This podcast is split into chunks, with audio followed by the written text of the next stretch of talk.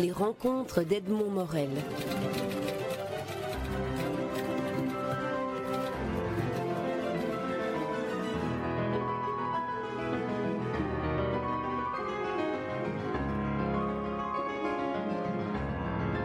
Frédéric Lenoir, vous publiez aux éditions Fayard un livre intitulé Comment Jésus est devenu Dieu.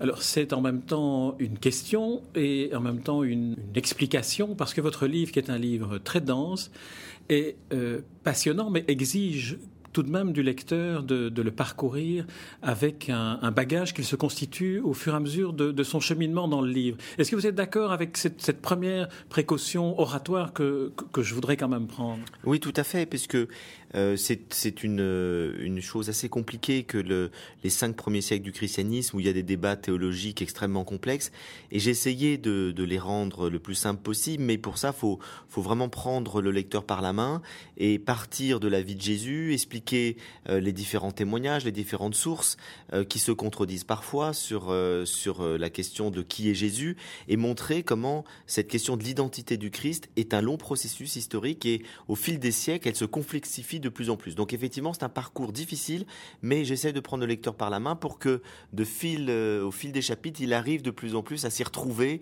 dans cette jungle des hérésies, des, complexes euh, débats théologiques des premiers siècles, qui en même temps euh, permettent de comprendre, une fois qu'on fait ce parcours, permettent de comprendre que la foi chrétienne n'est pas donnée d'emblée, c'est un processus historique qui a mis des siècles. Les chrétiens aujourd'hui ont souvent le sentiment que dire que Jésus le Fils de Dieu, la Sainte Trinité, etc., c'est une, donnée évidente euh, qui, est née dès les premiers euh, témoins de la foi. Et eh bien pas du tout. Euh, c'est une donnée de foi qui a mis des siècles à émerger au terme de, longues polémiques que j'explique dans ce livre. Alors vous allez me prendre par la main aussi et l'auditeur avec moi pour aller dans ce, dans ce cheminement qui débute euh, avec la phrase en exergue et qui est en même temps une allusion à, la conclusion de votre livre, qui est une citation de, Spinoza, citation dans laquelle, euh, si je l'ai bien compris, il redonne à la qualité divine ce qu'il a, ce qu'elle a d'humain. Est-ce que c'est bien ainsi qu'il faut comprendre cette, phrase de, de, Spinoza que je vais lire? La sagesse de Dieu, j'entends une sagesse plus qu'humaine, s'est revêtue de notre nature dans la personne de Jésus-Christ, et Jésus-Christ a été la voie du salut. Alors c'est ce que Spinoza écrit dans son traité théologico-politique. Le titre n'est pas innocent non plus. Donc la sagesse divine serait en fait sa part humaine. En fait, euh, ce qui m'a vraiment intéressé chez Spinoza, dont on dit souvent que c'est un auteur athée, ce qui est totalement faux. C'est-à-dire, c'est une mauvaise connaissance de Spinoza. C'est un auteur qui a pris des distances avec la religion révélée, c'est-à-dire qu'il a critiqué la manière dont euh, ces coreligionnaires juifs interprétaient euh, de manière assez littérale la, Torah, la, loi juive, ce qu'on appelle l'Ancien Testament, et il a fait une lecture rationnelle et critique de la Bible en montrant qu'il y avait beaucoup de choses mythiques, que Moïse n'avait sans doute pas existé. Il a été exclu de la synagogue. Et il a développé une pensée ensuite rationnelle, philosophique, et en même temps qui reste profondément imprégné de, de foi. Euh, dans lequel, pour lui, il faut sortir de toutes les conceptions mythiques, si vous voulez, de la religion, pour essayer, par une appréhension rationnelle, de comprendre Dieu. Et euh, c'est toute l'œuvre du, traité théologico-politique. Euh, et ce qui m'a tout à fait intéressé en le relisant, c'est de voir la place spécifique qu'il accorde au Christ. bien qu'il ne soit pas chrétien, il est donc c'est un juif exclu de la synagogue, mais il n'est jamais pour autant devenu chrétien. Mais il considère que Jésus, puisqu'il connaissait bien les Écritures chrétiennes aussi, a un lien particulier avec Dieu et qu'il fait le pont entre l'humain et le divin. Et c'est ça que je trouve passionnant parce que je crois que c'est vraiment ça qu'on peut dire quand on lit les évangiles de, manière neuve, de manière, je dirais, ouverte, comme l'a fait Spinoza avec un regard extérieur. C'est que ce qui apparaît, c'est que euh, on peut pas dire que Jésus n'est qu'un homme, on peut pas dire que Jésus est Dieu, on peut dire que Jésus est le pont entre l'humain et le divin. Et c'est ce que dit Spinoza. Et, ça, je crois que c'est vraiment quelque chose qui pourrait éclairer les chrétiens aujourd'hui, ou les agnostiques d'ailleurs, qui se posent la question qui est Jésus, c'est que les textes nous le présentent comme un être humain, pleinement homme, qui en même temps a un lien particulier avec le divin et qu'en est comme l'expression unique. Et, c'est ça euh, que je crois qu'il faut redécouvrir par-delà tous les dogmes qui ont un peu alourdi, si vous voulez, euh, le message chrétien, qui font de Jésus euh, la seconde personne de la Sainte Trinité, etc. Et, et beaucoup de gens ne comprennent absolument plus ce que ça veut dire. Euh, votre livre est aussi un livre, un livre d'histoire, puisque comme vous l'avez dit, on va parcourir cinq siècles, les cinq premiers siècles de la, de la chrétienté, jusqu'à ce que, euh, d'une certaine manière, le, le, dogme de la Trinité soit le dogme euh, instauré, disons, après des schismes, après des conciles. le, si on revient au point, au point de départ et si on revient au texte de départ, Jésus est identifié dans les premiers écrits sous, sous trois, trois formes différentes. Le prophète, le Messie, et là on apprend que Messie et Christ, c'est la même chose que Christ, la traduction en, latin ou en grec du, mot Messie euh, en hébreu. Et la troisième qualification qui est donnée à Jésus est Fils de l'homme, c'est celle qu'il se donne à lui le plus volontiers. Est-ce que, à partir de ces trois notions-là, vous pouvez nous présenter un peu le, Jésus tel, qu'il apparaissait dans les premiers textes? Bah, Ce qui, ce qui m'est apparu intéressant, effectivement, c'est de voir dans, tous les premiers textes du premier siècle, notamment, quelles sont les appellations, les titres qu'on donne à Jésus.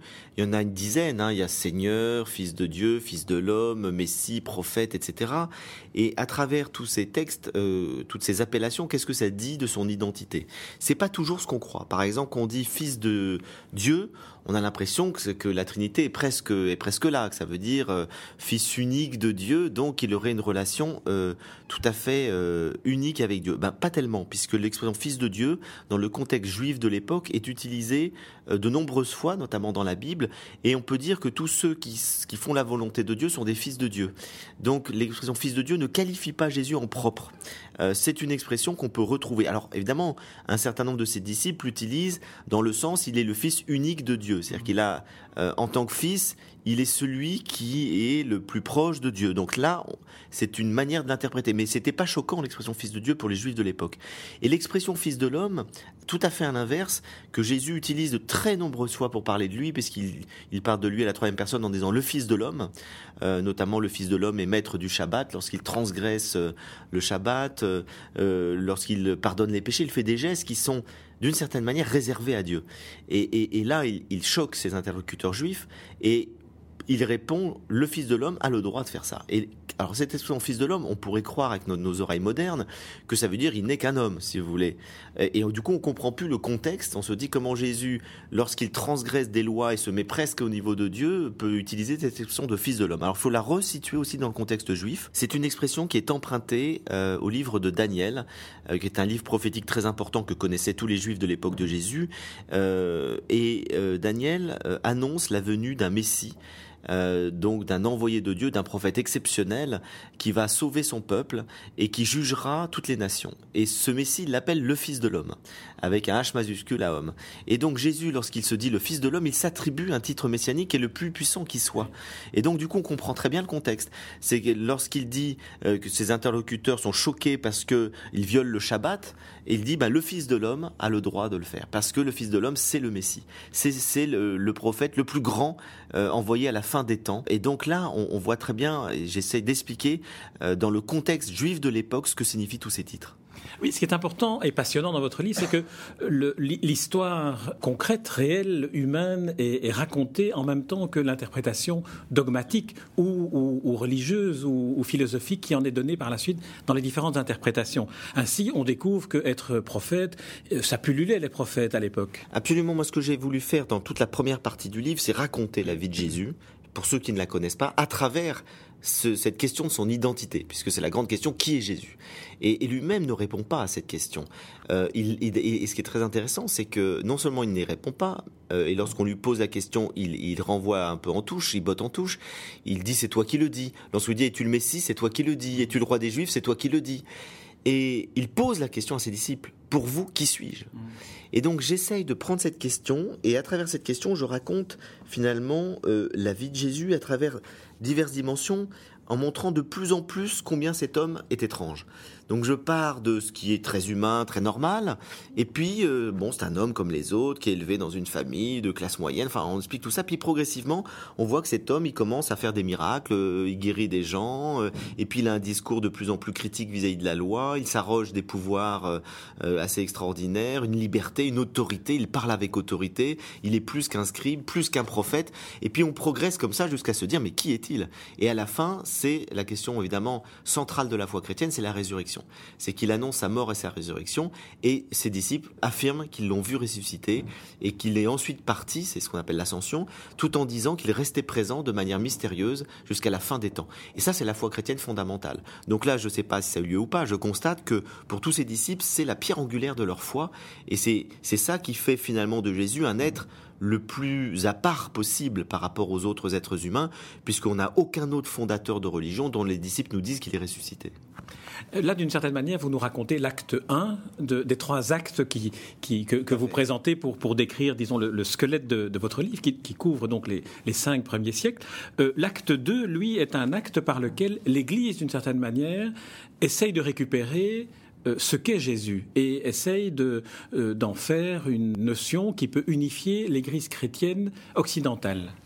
Alors, L'acte 2, c'est en fait un découpage chronologique, c'est le deuxième et troisième siècle. L'acte 1, c'est le premier siècle, la vie de Jésus, les premiers témoignages, les questions qu'on se pose, et on se termine à la fin du premier siècle en se disant, on ne sait pas très bien qui est Jésus.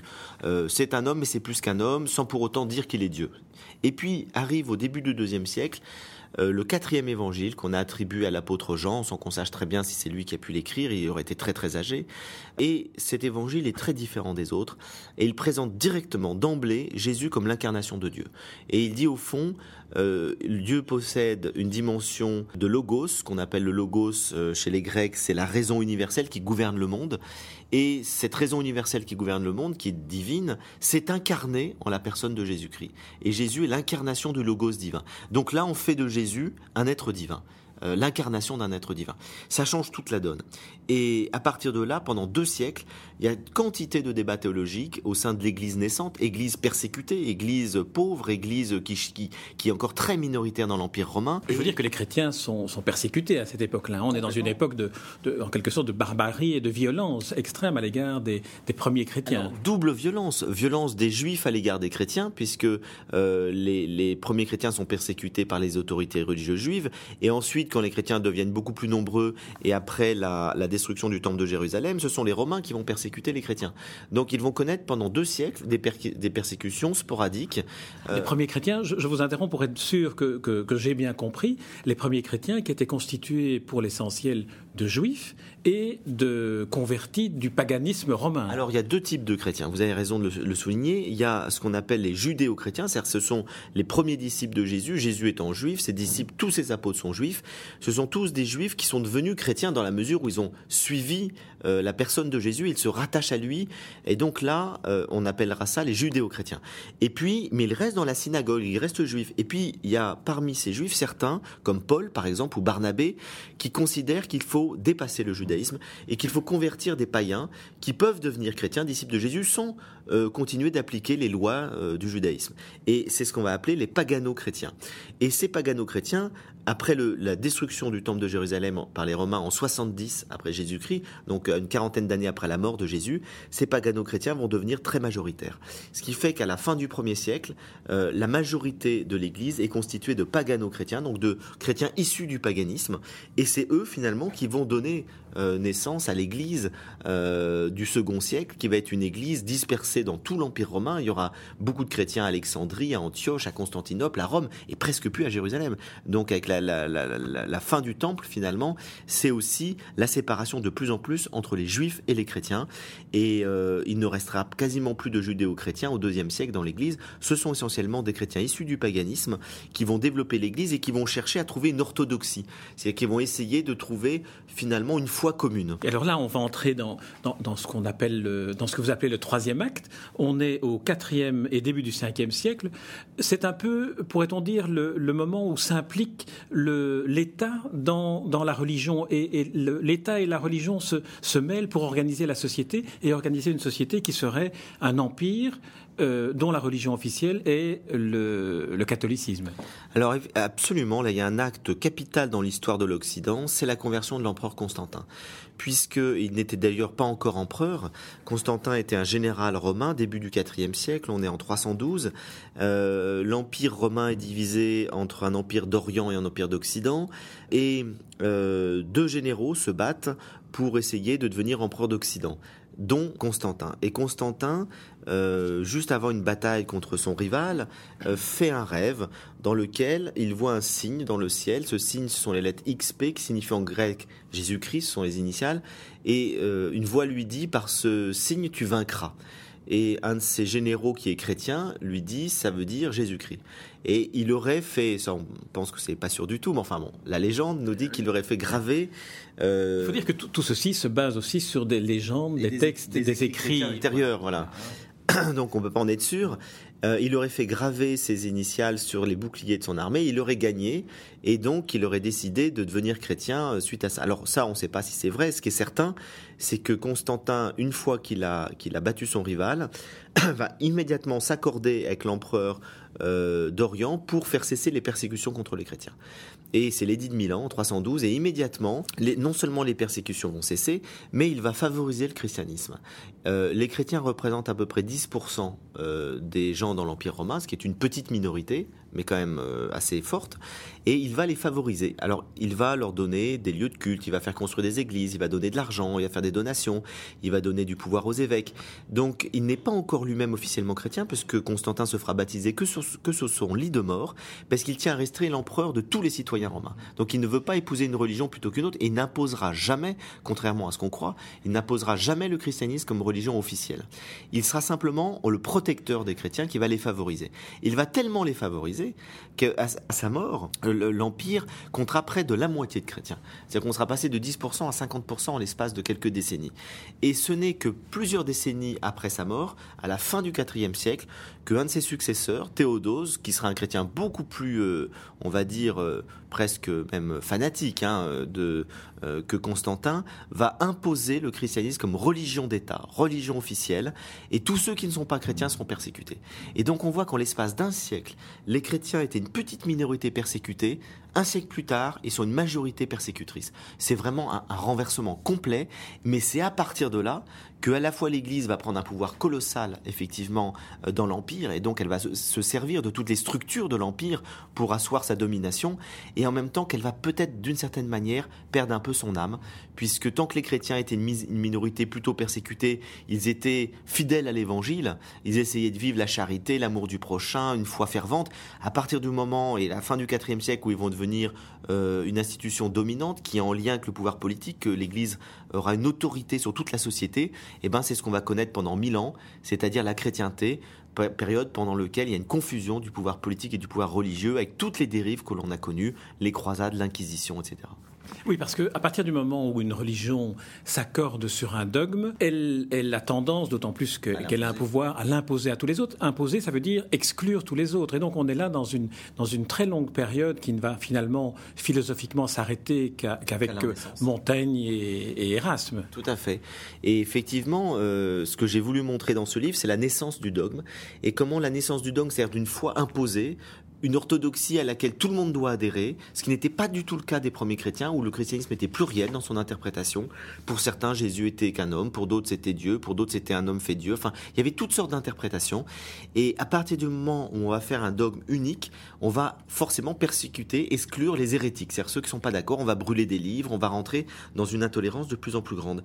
Et, euh, cette intolérance va durer euh, jusqu'à la Renaissance, finalement jusqu'à la Réforme protestante, qui va être un refus justement de cette euh, de ce dogme unique. Euh, et, et, puis l'Église n'aura plus les moyens à la Renaissance de persécuter les hérétiques, puisqu'un certain nombre de, de princes, de, de, rois, de princes vont soutenir les réformateurs. Et puis c'est la naissance de l'humanisme, c'est le développement des Lumières, c'est l'émancipation de la société de la tutelle de l'Église. Alors je dirais heureusement, la société civile, les protestants dans un premier temps, et puis ensuite les philosophes athées vont jouer un rôle très important pour euh, finalement permettre au christianisme de redevenir ce qu'il aurait jamais dû cesser d'être, c'est-à-dire une spiritualité profonde euh, qui ne doit pas avoir un pouvoir politique, parce que Jésus lui-même avait séparé les choses. Rendez à César ce qui est à César, rendez à Dieu ce qui est à Dieu. Mon royaume n'est pas de ce monde. Donc il était clair dans la pensée de Jésus qu'il ne fallait pas que ses disciples aient un pouvoir politique. Et donc il aura fallu attendre plus de finalement 1500 ans, 1500 ans, pour que cette émancipation puisse à nouveau se faire et que l'Église redevienne ce que aurait dû toujours être, c'est-à-dire simplement une proposition spirituelle qui n'a aucun lien avec le pouvoir politique. Euh, vous dites à un moment donné de votre livre que euh, ce livre, d'une certaine manière, comment Jésus est devenu Dieu, complète une, lacune de votre précédent ouvrage, euh, Le Christ philosophe. est-ce, que, est-ce que vous pensez que c'est à cet endroit-ci, justement, où on, crée une religion qui est une religion qui se base sur, sur des principes, sur des valeurs morales, plutôt que sur une organisation politique, que l'on rejoint les, deux dimensions? Eh ben, c'est vrai que quand j'ai écrit le Christ philosophe, je me suis intéressé à la dimension éthique des évangiles. J'ai mis de côté la dimension religieuse, puisque c'est un ouvrage qui, voulait montrer comment les principes fondamentaux de l'évangile, l'égale dignité de tous les êtres humains, l'égalité de l'homme et de la femme, euh, la liberté intérieure, euh, l'amour, la liberté de conscience, combien tous ces, ces valeurs fondamentales étaient universelles et avaient joué un rôle bien au-delà de la religion chrétienne parce qu'elles avaient influencé l'humanisme de la Renaissance et ensuite l'humanisme des Lumières puisque les droits de l'homme c'est une forme finalement d'inscription de ces principes évangéliques dans le droit. Euh, coupés de leur source évidemment, mais, mais c'est quand même, ça joue un rôle énorme dans le destin de l'Occident, au-delà même euh, de, la religion chrétienne. Et donc je m'étais désintéressé de la dimension purement religieuse. Et là, j'ai voulu montrer par ce livre qui complète celui-là que euh, la dimension religieuse, finalement, celle qui a insisté bien davantage sur Jésus comme Dieu, etc., c'est l'autre pendant, si vous voulez, du christianisme, mais c'est aussi, aussi, celui qui a donné naissance à toute l'intolérance. C'est parce qu'on a voulu absolument définir Jésus, qu'on en a fait un Dieu, euh, qu'on est rentré dans une politique, si vous voulez, d'orthodoxie, de condamnation des hérésies euh, et d'emprise, avec Constantin et les empereurs qui ont suivi, de la religion sur la société. Et donc je crois qu'il y a cette double dimension dans l'histoire du christianisme, cette dimension éthique totalement universelle et qui peut vivre en dehors de la, dimension religieuse et qui a donné naissance à l'humanisme en grande partie. Et puis il y a cette dimension proprement religieuse, théologique, qui porte aussi, qui véhicule aussi une grande intolérance et qui est finalement le pendant le plus institutionnel du, christianisme. Euh, vous dites que euh, le christianisme est donc, dans cette, dans cette perception-là de, Spinoza ou des humanistes, a donc cessé d'être une religion du livre, mais est devenu une religion de la personne. C'est peut-être là aussi qu'elle rejoint la philosophie, le questionnement philosophique alors, le, christianisme a toujours été une religion de la personne. Simplement, on peut l'interpréter de différentes manières. Mais la, spécificité pour moi du, christianisme euh, en tant qu'historien des religions par rapport à toutes les autres religions, c'est que ce n'est pas une religion fondée sur un texte. Euh, très clairement, le judaïsme est fondé sur un texte. On s'appuie sur euh, un texte révélé. L'islam est complètement fondé sur un texte. On s'appuie sur un texte révélé. Alors que le christianisme euh, ne s'appuie pas, le fondement ultime, ce n'est pas un texte. Le fondement ultime, c'est une personne. C'est la personne de Jésus. Le chrétien, c'est pas celui qui croit en quelque chose, même si l'Église progressivement est partie dans cette direction-là, qui est une mauvaise direction. Le chrétien, c'est celui qui est relié à Jésus. Avoir la foi, ce n'est pas croire dans un credo, avoir la foi, c'est être relié, c'est adhérer à la personne de Jésus. Et donc le chrétien, c'est celui qui est un disciple du Christ et qui est relié au Christ. Et, ça, c'est tout à fait unique dans l'histoire des religions. Et c'est ce que, effectivement, tout un certain nombre de, penseurs euh, humanistes ont rappelé à l'Église en disant, mais attendez, euh, vous nous dites que pour être sauvé, il faut euh, recevoir les sacrements. C'est pas du tout ça. La foi chrétienne, pour être sauvé, il faut être relié au Christ. Et on peut être relié au Christ sans être explicitement chrétien, sans aller à l'église, sans être baptisé. Il y a plein de manières d'être relié au Christ, explicitement ou implicitement. Et donc, c'est ça qui est formidable et qu'il faut redécouvrir, c'est que le fondement de la foi chrétienne, c'est la relation de l'être humain, implicite ou explicite, à Jésus-Christ. Frédéric Lenoir, on, doit arriver au terme de, cet entretien. Je, le regarde parce qu'on peut, on peut finalement, à partir de, ce livre qui raconte cinq, siècles du début du christianisme, finalement euh, trouver des, pistes de compréhension du monde actuel, que ce soit dans, dans, la confrontation avec, l'islam, que ce soit dans, l'absence de, de, valeurs éthiques ou la recherche de valeurs, de valeurs éthiques. Je voudrais terminer cet entretien en vous posant la question que je pose à tous les écrivains et à tous les philosophes que je rencontre en 2010, qui est l'année du 50e anniversaire de la mort d'Albert Camus. J'aurais voulu savoir quel a été pour vous, le, qu'est-ce qu'évoque pour vous le nom, la pensée, le travail d'écrivain ou de philosophe ou d'homme de théâtre d'Albert Camus? Moi, je retiendrai, puisqu'on va être bref, je retiendrai qu'une seule chose d'Albert Camus, c'est cette phrase merveilleuse La beauté sauvera le monde. Et c'est ce qui m'a le plus marqué dans, tout ce qu'a dit et écrit Albert Camus. Et euh, je crois que là, il a une intuition euh, extrêmement forte que toutes les religions ont échoué d'une certaine manière dans un discours qui est devenu de plus en plus fermé, dogmatique, étroit, etc. Mais à quelque chose qui continuera jusqu'à la fin des temps d'éblouir l'être humain au-delà de tous les dogmes, c'est la beauté du monde. Et, et, si on est complètement impuissant et scandalisé devant la mort d'un enfant, comme il le disait aussi, on continue de s'interroger sur le sacré lorsqu'on est confronté à la beauté. Frédéric Lenoir, je vous remercie. Je, vous, je, rappelle le titre de, de, votre dernier ouvrage paru, Comment Jésus est devenu Dieu. C'est paru chez Fayard et ça doit être lu et il faut prendre le temps de, le lire, un peu comme lorsqu'on entre dans un atlas historique. On doit regarder attentivement chacun des éléments de, de la carte pour reconstituer le, le, puzzle qui est très riche d'enseignements pour comprendre le monde aujourd'hui, comprendre les religions et comprendre aussi certaines valeurs euh, éthiques et spirituelles qui parfois nous manquent mais nous sont vraiment Merci Frédéric Lenoir. Merci beaucoup à vous, c'est un plaisir.